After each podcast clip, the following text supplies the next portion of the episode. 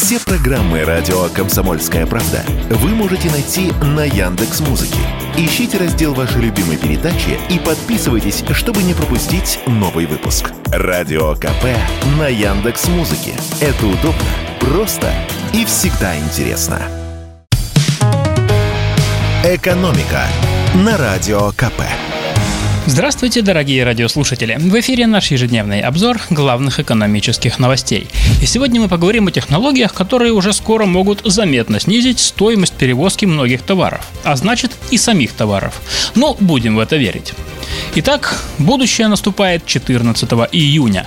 Именно в этот день из Петербурга в Москву по трассе М11 в свой первый рейс отправится беспилотный грузовик – что он повезет, Минтранс пока не рассказывает. Может, машина вообще первое время будет ездить порожняком. Все-таки это эксперимент. Но если его признают успешным, то грузовики на автопилоте поедут и по другим федеральным трассам. Например, Москва-Казань. Как пояснил нам автоэксперт Игорь Маржаретта, это будут серийные автомобили КАМАЗ, дополненные интеллектуальной системой автономного управления. По словам эксперта, система эта состоит из многочисленных датчиков, видеокамер и радаров. Они позволяют не только отслеживать ситуацию вокруг автомобиля, но и получать информацию из системы управления дорогой, метеостанций, расположенных на трассе и так далее. Это такая большая умная система, позволяющая ехать с минимальным риском и быстро. По словам нашего эксперта, у каждого грузовика есть свой компьютер, подключенный к общему каналу сбора информации. Ее отслеживает оператор в диспетчерском пункте. При этом за грузовиком присматривают не только издалека, но и изнутри, потому что в кабине всю дорогу сидит водитель-испытатель. Его задача – отслеживать ситуацию, и если вдруг э, возникнет что-то нештатное, то водитель берет управление на себя. Как все это будет выглядеть?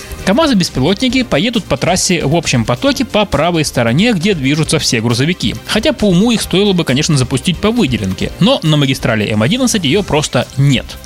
Однако это не проблема. Как пояснил нам вице-президент Национального автомобильного союза Антон Шапарин, М11 это самая простая для подобных случаев дорога, без особых поворотов, разметки, препятствий и с прогнозируемым трафиком. Ну, конечно, какой-то особенной разметки, которая бы могла запутать робота. Все автомобили едут прямо вперед, нет большого количества пешеходов, электросамокатов этих и так далее.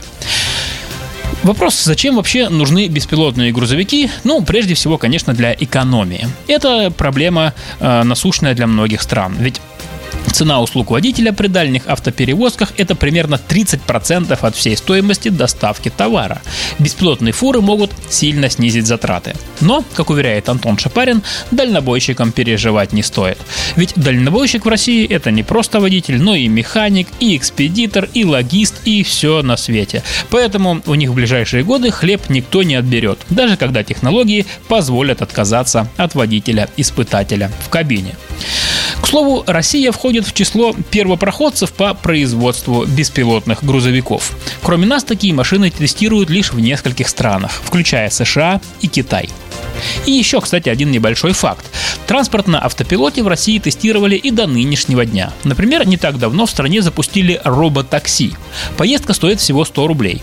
Водитель-испытатель в салоне есть, но он выступает наблюдателем и не управляет автомобилем. И в завершение выпуска расскажу о новых рекордах, которые ставят россияне. На сей раз по части кредитов. В мае российские банки навыдавали потребительских займов на общую сумму в 662,5 миллиарда рублей. Как сообщают эксперты аналитической компании Frank RG, таких высоких цифр не было 10 лет. По сравнению с апрелем, объем выданных потребительских кредитов вырос на 11%, а если сравнивать с маем прошлого года, то в 3,5 раза. Но не потреб кредитами едиными жив наш человек. Автокредиты вообще на максимуме за всю историю ведения статистики. За май их набрали почти на 118 миллиардов рублей.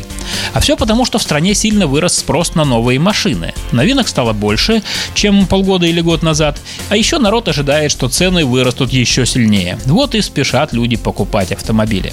Чаще всего покупают в кредит, конечно, китайские машины, но и российские производители стараются не отставать. Например, автозавод «Москвич» предлагает даже нулевые ставки по кредитам. И это не рекламный ход. В рассрочку на два года можно купить любой автомобиль «Москвич», нужно только оформить каско и подтвердить свою платежеспособность. Растет в стране и ипотека, хотя и не так быстро. По сравнению с апрелем она прибавила 4%. За месяц россияне набрали жилищных кредитов на 91,5 миллиард рублей. «Экономика» на Радио КП.